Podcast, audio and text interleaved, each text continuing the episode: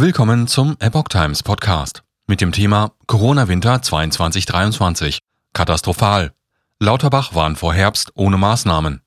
Ein Artikel von Epoch Times vom 22. Juli 2022. Ohne weitere Maßnahmen könne es im Herbst schwierig werden.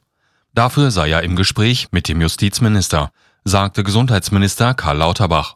Zunächst aber tauscht er sich mit seinem US-Kollegen Anthony Fauci aus.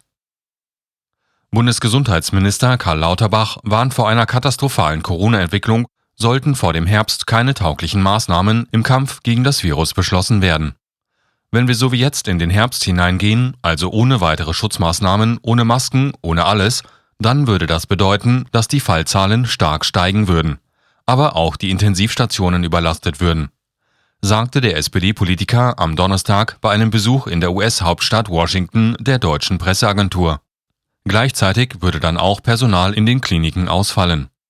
Das ist wie eine Kerze, die an beiden Enden brennt, so Lauterbach. Unten brenne das Personal weg und oben die Patienten.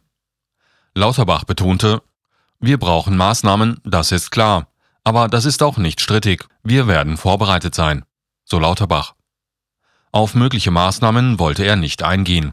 Es gebe vertrauliche Verhandlungen, etwa mit dem FDP geführten Justizministerium. Neue Beschlüsse bis 23. September. Die aktuellen Maßnahmen liefen zum 23. September aus. Bis dahin werde die Regierung neue beschlossen haben, sagte Lauterbach. Mit Blick auf die zweite Auffrischungsimpfung warnte er, die Älteren können nicht das Risiko eingehen, auf einen angepassten Impfstoff zu warten, der dann irgendwann im September oder Oktober kommt, bei den hohen Fallzahlen, die wir jetzt haben, so Lauterbach.